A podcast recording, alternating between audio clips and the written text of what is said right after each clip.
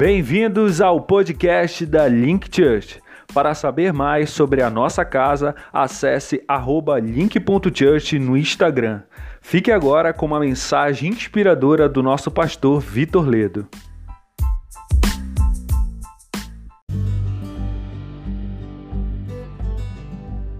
Amém.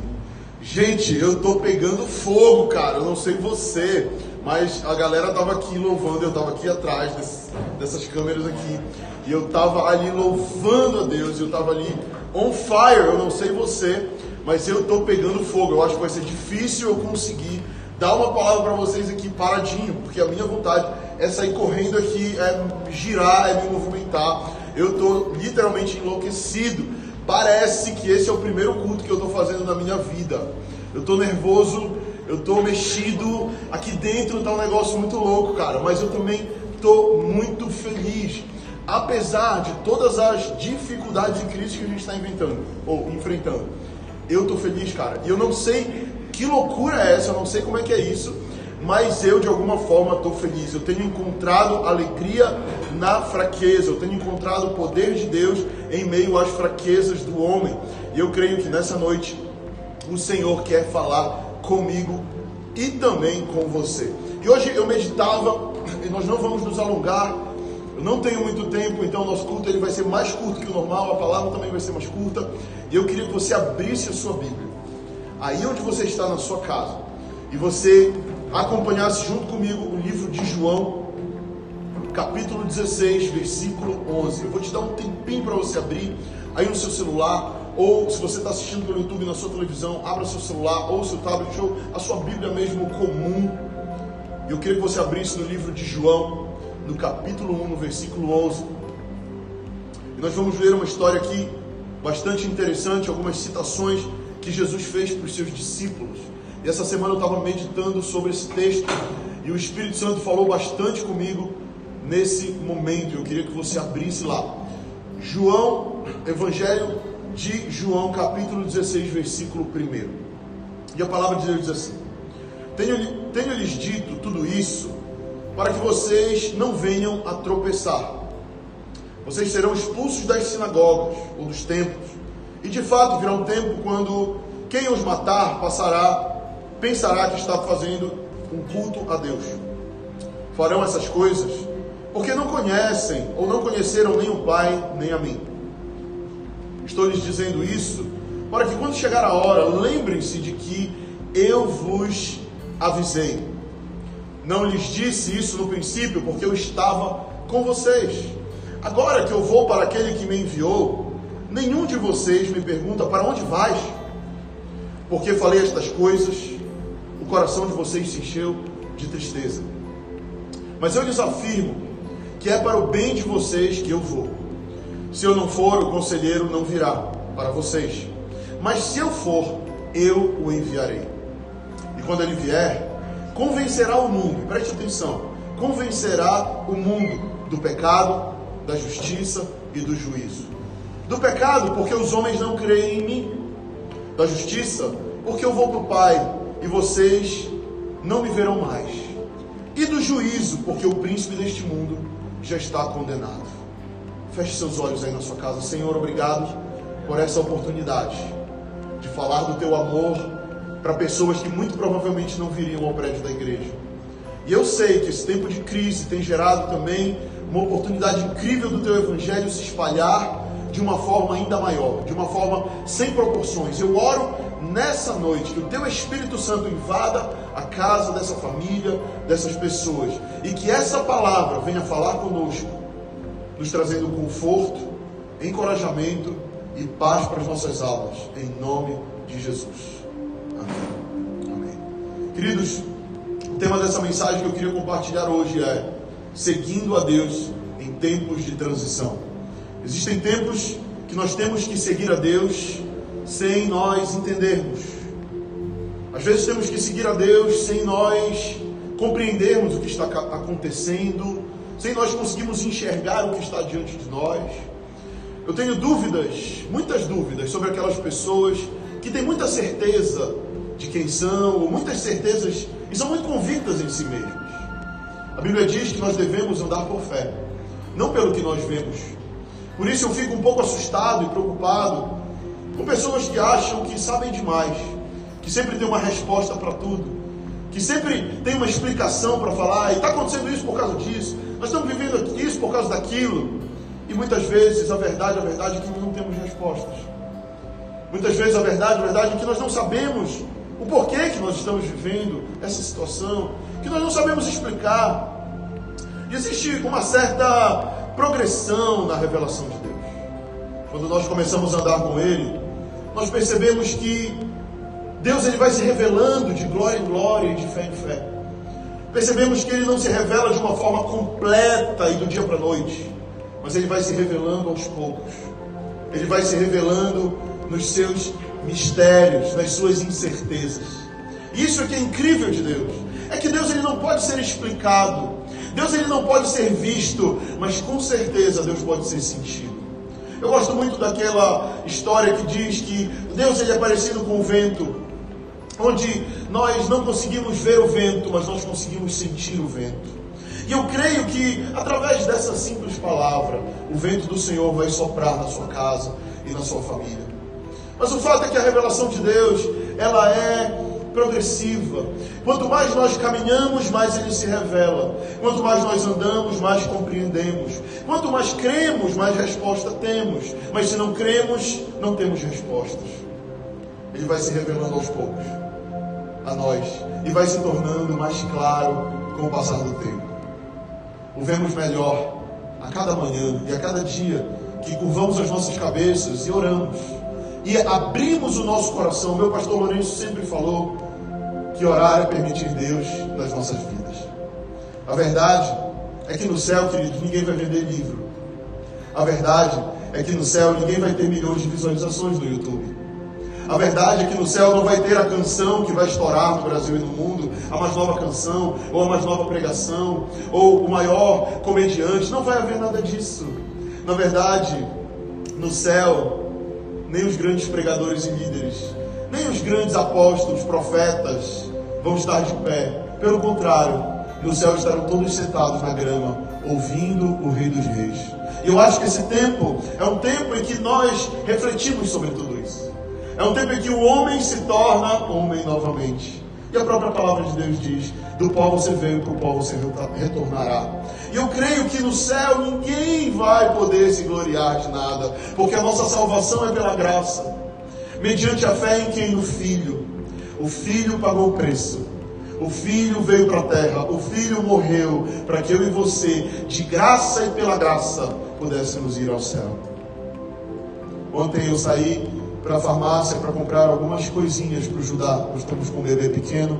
E eu saí para comprar vitaminas e algumas coisas para ele, e fraldas e tudo mais. E quando eu voltei, eu estava com meus óculos escuros. E eu entrei na garagem do meu prédio, e a garagem estava escura, com as luzes apagadas. Então, logo que eu entrei, eu não conseguia enxergar nada. Eu não conseguia ver absolutamente nada.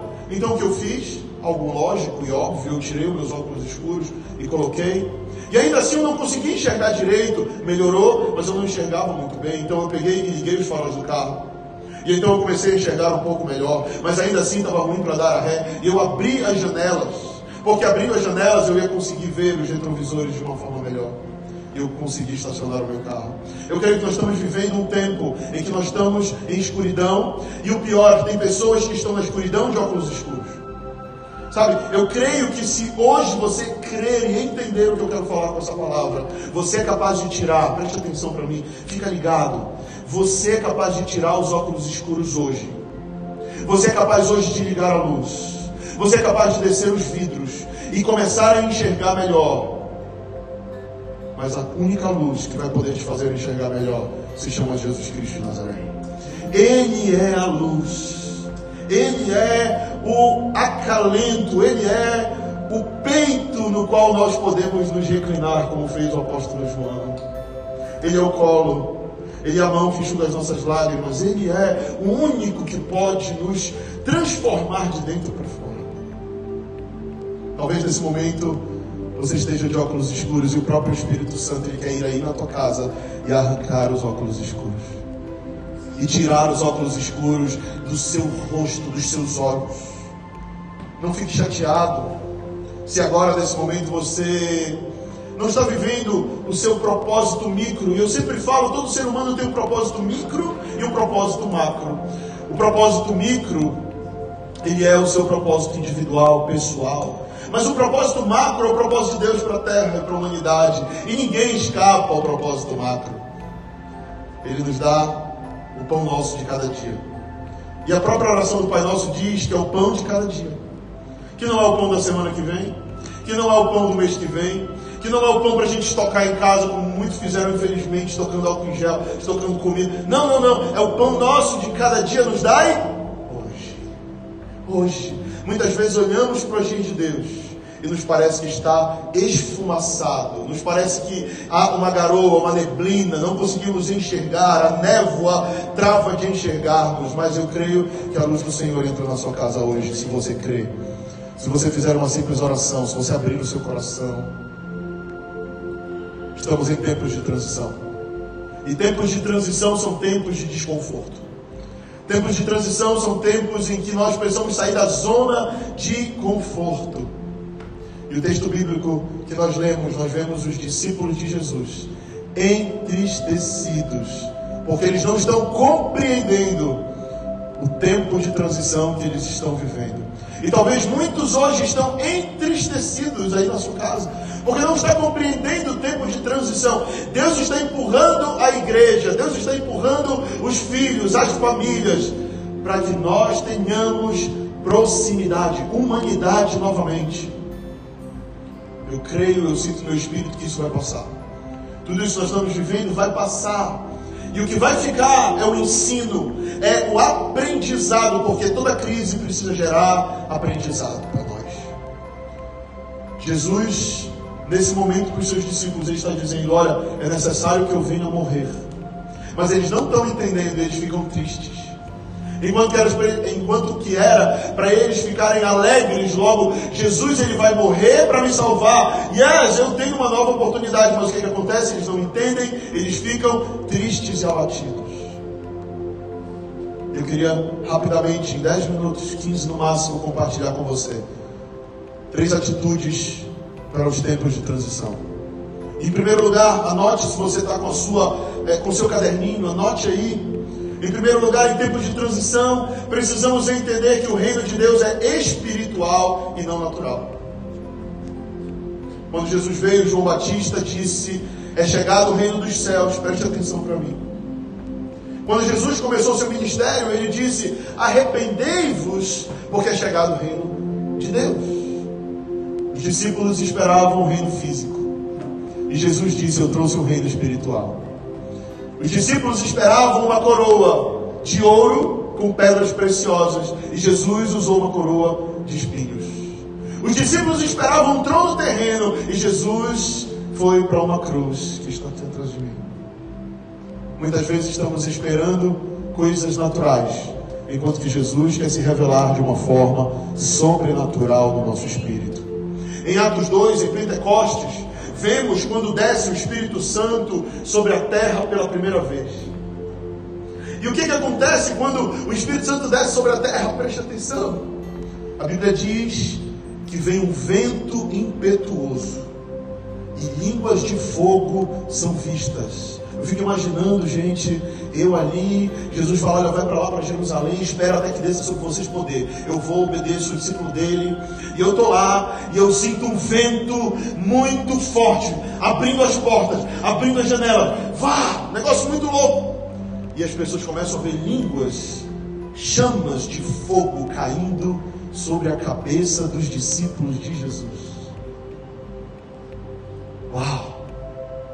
Porque naquele momento, naquele exato momento, pela primeira vez na história da humanidade, o Espírito de Deus estava descendo sobre a terra. Compreenda? Deus já havia sido revelado no Antigo Testamento. Jesus estava sendo revelado, mas Jesus sobe e ele manda uma terceira pessoa, que é o Espírito Santo Consolador. Espírito Santo, Consolador, Ajudador, aquele que nos dá ânimo, que nos dá paz. O Espírito Santo é uma figura da mãe, a mãe é aquela mãe que, poxa, mãe, todo mundo sabe como é mãe. A galera até brinca, né? Pode entrar no carro, sempre cabe mais um, é igual coração de mãe. Por quê? Porque a mãe sempre acalenta. O pai muitas vezes é mais duro, disciplina, e o filho corre para quem? Para a mãe. E no momento em que o Espírito Santo desce sobre a terra, pela primeira vez, ele causa um grande impacto, um vento poderoso, línguas de fogo. Quando pessoas são batizadas com o Espírito Santo nos dias de hoje, e o Espírito Santo ele continua no nosso meio, nós vemos outros tipos de manifestação. Nós vemos pessoas falando em línguas, nós vemos pessoas recebendo visões, nós vemos pessoas chorando muito intensamente, nós vemos pessoas caindo, nós vemos muitas manifestações, mas nós não vemos vento e fogo. Naquele momento, há um movimento cataclísmico. É o céu tocando a terra. É o poder de Deus invadindo. É o dunamis, o dínamo de Deus invadindo a terra. É o próprio Senhor invadindo, mas agora não de uma forma corpórea como Jesus veio, agora de uma forma espiritual. O Otmani ele fala que muitos discípulos, muitas pessoas no mundo moderno dizem que gostariam de ter andado com Jesus. Ele diz: Eu não gostaria. Porque quando os discípulos andaram com Jesus, eles andaram de uma forma corpórea.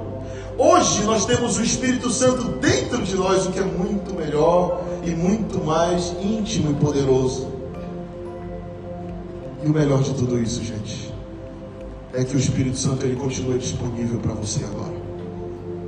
Eu queria agora, nesse momento, que você ficasse de pé aí no sofá da sua casa, aonde você estiver, se você está dirigindo, se você, por favor, não faça isso, né? Fique com o olhar para a estrada, mas se você pode, Feche seus olhos agora e coloque a sua mão assim. Porque o Espírito do Senhor, ele habita em mim e ele quer habitar em você. Eu te convido a você botar as suas mãos assim aí na sua casa, onde você está. E eu quero orar para que o Senhor encha o teu coração agora. Espírito Santo, assim como um dia o Senhor me arrebatou.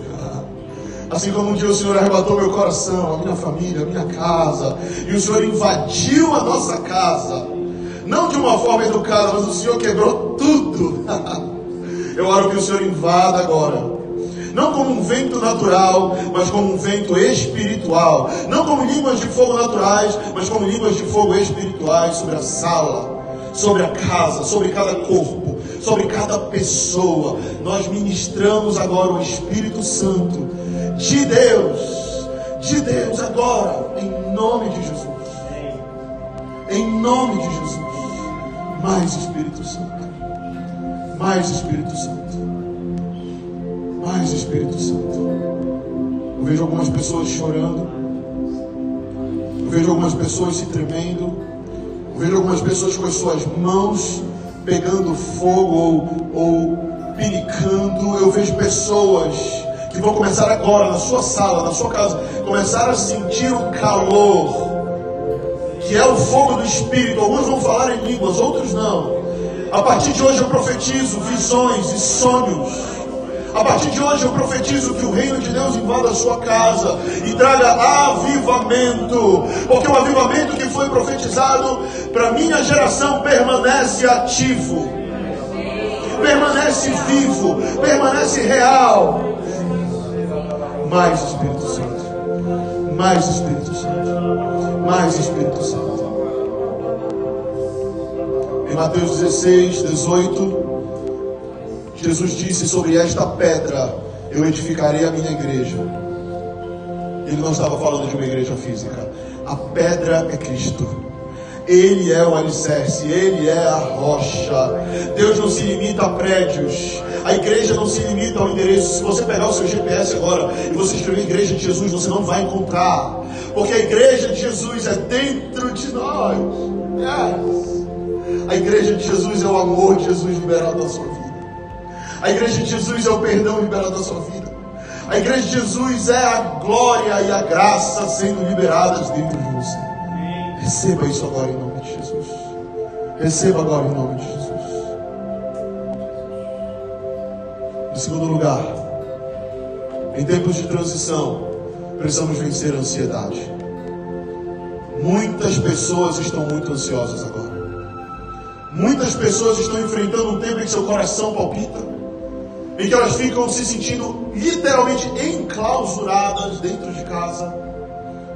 E a gente vê no verso 6 do texto que lemos, pelo contrário, porque vos tenho dito estas coisas, a tristeza encheu o teu coração. Ele disse para os discípulos. Os discípulos ficaram tristes porque estavam frustrados. Eles esperavam um rei com coroa de ouro e logo Jesus veio com uma coroa de espinhos. Eles ficaram frustrados e a frustração ela gera ansiedade. A quebra de expectativas gera ansiedade. Talvez você começou o ano de 2020 e és vamos lá, ano da expansão ano de bênção, ano de glória, vamos avançar, vamos crescer. Vai ser um ano em que eu vou botar em, em prática a minha dieta, onde eu vou fazer aquela cirurgia, onde eu vou esse ano é, a, melhorar meu casamento, onde eu vou esse ano é, a minha empresa vai crescer, eu vou ser melhor funcionário. E aí o que, que aconteceu? Veio toda essa crise. E tudo aquilo que você planejou agora teve que ficar em segundo plano. E nós nos frustramos talvez você está aí na sua casa frustrado, pensando, eu queria tanto realizar, eu queria tanto fazer. Criamos expectativas muitas vezes. Nos frustramos quando criamos expectativas que não são atendidas. Nos frustramos quando as coisas não ocorrem da forma que nós queremos que elas ocorram. Nos frustramos quando as situações fogem do controle. Ou quando é, queremos fazer algo que amamos e não podemos mais fazer. Nos frustramos quando olhamos para o futuro e não vemos perspectiva. Ontem à noite eu fui fazer meu filho dormir. Todas as noites eu tenho quase que um ritual com o Noah. Faz xixi, escova o dente. Aí a gente deita, bota, antes bota o pijama, aí deita. Aí ele fala, papai, faça uma oração poderosa para mim. Aí eu falo, tá bom. E se for uma oração meia boca, ele não aceita. Tem que ser poderosa. Eu não sei o que é oração poderosa para ele. Eu acho que é aumentar a voz. E aí eu começo, eu oro e tudo mais. Depois eu começo a cantar uma música que é Abá da Laura Sogueres, Abba, eu pertenço a ti. E toda noite eu canto isso para ele, toda noite eu oro. Só que ontem foi interessante. Eu fui orar por ele, e ele deitou e ele estava ansioso. Ele tinha acabado de assistir o YouTube, e ele viu uma propaganda de um bagulho chamado Nerf. Alguns pais sabem o que é, outros nem sabem, é uma arma de espuma. E ele chegou e ele deitou e papai, falou: Papai, vamos amanhã no shopping comprar uma arma chamada Nerf, mas eu quero uma grandona assim. E aí eu falei, tá bom filho, vamos ver, está na hora de dormir, não é hora de conversar sobre isso. Fique tranquilo, não fique ansioso de coisa alguma. Né? Quando é que você vai haver de brincar ou atirar. E aí, eu falei para ele, deita aí. Aí ele falou, já tive uma ideia, papai. Eu falei, o que é? Ele falou, vou pedir pro papai do céu, Nerf. Eu falei, tá bom. Peça papai do céu. Aí ele, papai do céu, eu queria um Nerf amanhã aqui do lado da minha cama quando eu acordar. E eu pensando aqui, ele pensa que é Papai Noel, né? E aí ele, eu quero um Nerf amanhã quando eu acordar aqui para brincar de guerra com meu pai. Em nome de Jesus, amém. Aí ele orou, ele falou, pronto, papai, tudo certo, né? Agora, amanhã eu vou acordar, vai estar o Nerf aqui do lado. Como é que eu explico para o menino que não? Que na hora eu ainda pensei, eu vou no, vou no shopping agora à noite, de madrugada, agora até antes das 10, compro né, um Nerf para ele e boto lá. Mas aí na hora eu lembrei, eu não posso ir ao shopping. Não devo ir ao shopping. E aí, naquela hora o Senhor também falou, ensina a verdade para ele. E eu virei pro meu filho e falei, filho, amanhã não vai ter Nerf. Na hora ele pegou, a cara dele começou a deformar. E ele deu um grito. E ele começou a chorar, gente. E eu fiquei, calma, filho, calma. Calma, tem umas arminhas menores aqui, a gente brinca. Eu quero a grande. Ele falou para mim. Eu quero que atire 25 balas por segundo. Ele não, ele não falou isso. Estou aumentando já está. Mas eu percebi no olhar do meu filho a frustração. Eu percebi no olhar do meu filho o querer e não poder. Eu vi no olhar no olhar do meu filho ele achar que Deus não é com ele. Eu disse para ele, meu filho, o fato de amanhã de manhã não estar a Arminha aqui do seu lado não significa que Deus não pode te dar. Não significa que Deus, ele não é mais Deus na sua vida, porque o nosso Deus, ele não é o Deus que faz tudo que a gente quer e pede na hora que a gente quer e pede. Ele é o Deus que ele faz o que ele acha melhor para nós na hora que ele acha melhor para nós. Você entendeu, meu filho? Ele disse, entendi. Então vamos continuar cantando Abá. Vire pro Abá, Abá, eu pertenço. Eu continuei cantando para ele, ele dormiu. Nossos traumas do passado geram também ansiedade, preste atenção. Só de ver a possibilidade de eu viver um trauma me causa uma extrema ansiedade. E infelizmente, nesse tempo de clausura, preste atenção, muitas pessoas estão enfrentando ansiedade porque de alguma forma tem que reviver traumas do passado. Porque infelizmente estar dentro de casa remete a traumas do passado. Essa semana eu atendi várias pessoas com, já com problemas no casamento. Eu já atendi várias pessoas já sem saber lidar com seus filhos. Eu atendi várias pessoas pedindo muita oração. E na verdade, na verdade, nós estamos tendo que voltar ao início de tudo e enfrentar os nossos, as nossas crises, os nossos traumas internos. Eu queria nessa noite falar, através dessa palavra, que é tempo de ressignificar. Se você puder anotar essa palavra, anote: ressignificar. Precisamos ressignificar algumas coisas, como família, ressignificar algumas coisas como relacionamento, ressignificar algumas coisas como dinheiro, ressignificar algumas coisas como saúde. E agora temos que nos relacionar. Temos que ser pais presentes. Temos que ser maridos mais amáveis, esposas mais sábias. Precisamos encarar agora uns aos outros. Porque muitas vezes a gente passa mais tempo no trabalho do que com a nossa família. E agora? A gente tem que passar com a família. E é tempo de ressignificar. Talvez seja o tempo em que Deus vai mais unir a sua família. Se você tiver graça e sabedoria. Ou talvez vai ser o tempo em que a sua família talvez possa ir de água abaixo. Isso vai depender de como você vai vivenciar esse tempo.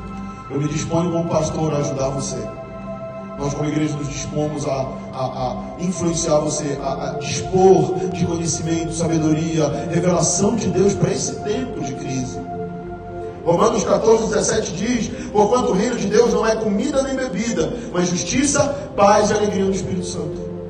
Então o reino de Deus ele não é palpável, ele não é roupa, comida, bebida, ele é paz, justiça e alegria no Espírito Santo. E em terceiro e último lugar, para encerrar essa palavra, em tempos de transição, precisamos ocupar a nossa mente com aquilo que é bom. Filipenses 4,8, que é um dos meus versículos prediletos, diz: Finalmente, irmãos, tudo que é verdadeiro, tudo que é respeitável, tudo que é justo, tudo o que é puro, tudo que é amável, tudo que de alguma fama, se alguma virtude há, se algum louvor existe, seja isto que ocupe o vosso pensamento. O que é que tem ocupado a sua mente? Precisamos nos lembrar nesse momento de tudo aquilo que Deus já fez na nossa vida até aqui, até esse momento. Se agarre nos seus testemunhos. Lembre, traga a memória as coisas boas que Deus já fez. essa semana eu me peguei me recordando de muitas coisas. E eu confesso para os irmãos, eu estava mexido, eu estava abatido essa semana, eu estava estressado, ansioso, e eu parei e eu comecei a refletir. E o Espírito Santo começou a me lembrar. Eu comecei a lembrar o dia que eu conheci a Jesus na minha vida. Que talvez tenha sido o dia mais marcante da minha história. Eu acho não, tenho certeza. E eu lembrei o dia que eu conheci a mulher da minha vida, Maíra. Eu lembrei o dia do nosso casamento. Eu lembrei o dia da nossa primeira viagem. Eu lembrei o dia que meus filhos nasceram. Eu lembrei o dia que a Link começou a primeira reunião dessa igreja tão maravilhosa, tão linda. E o quanto Deus tem nos abençoado e provido o que nós precisamos. E eu recordei o que é bom. Eu quero te convidar nesse momento, Igreja Link, ou seja de onde você estiver assistindo, no Brasil, em Belém ou no mundo. Esse é o tempo de nós trazermos à nossa memória o que nos traz esperança. Lamentações 3:21 também é um texto incrível que diz assim: Todavia, lembro-me também do que pode me dar esperança. Graças ao grande amor do Senhor, é que não somos consumidos pois as suas misericórdias são inesgotáveis. Renovam-se a cada manhã. E grande é a tua fidelidade. Preste atenção agora. Digo a mim mesmo: a minha porção é o Senhor, portanto nele porei a minha esperança. digo a mim mesmo. Todas as manhãs eu te convido a você abrir a palavra e confessar a palavra. Diga a você mesmo. Se olhe e diga para você o quanto Deus já fez. Declare, se lembre, recorde. E coloque a sua esperança nele. Porque Ele é o único nesse momento que pode te ajudar e te abençoar. Eu espero que Deus tenha te abençoado com essa palavra. Eu espero que Deus tenha falado com você de uma forma poderosa. E eu gostaria de te convidar a ficar de pé no seu lugar. Para nós fazermos um louvor e adorarmos o Senhor com mais essa canção. Antes dos músicos começarem o louvor, eu queria também aproveitar esse momento que você está nos assistindo e lembrar o quanto nós precisamos da sua ajuda nesse tempo. Nós, como igreja, vivemos de ajuda, de ofertas, de dízimos. Existem muitas obras sociais que nós queremos fazer. Essa semana fizemos doação vários litros de álcool em gel, inclusive o pouco álcool em gel que nós tínhamos aqui na igreja, nós doamos. Pensamos, não vai ter ninguém na igreja, vamos doar. E doamos. E tudo isso custa dinheiro.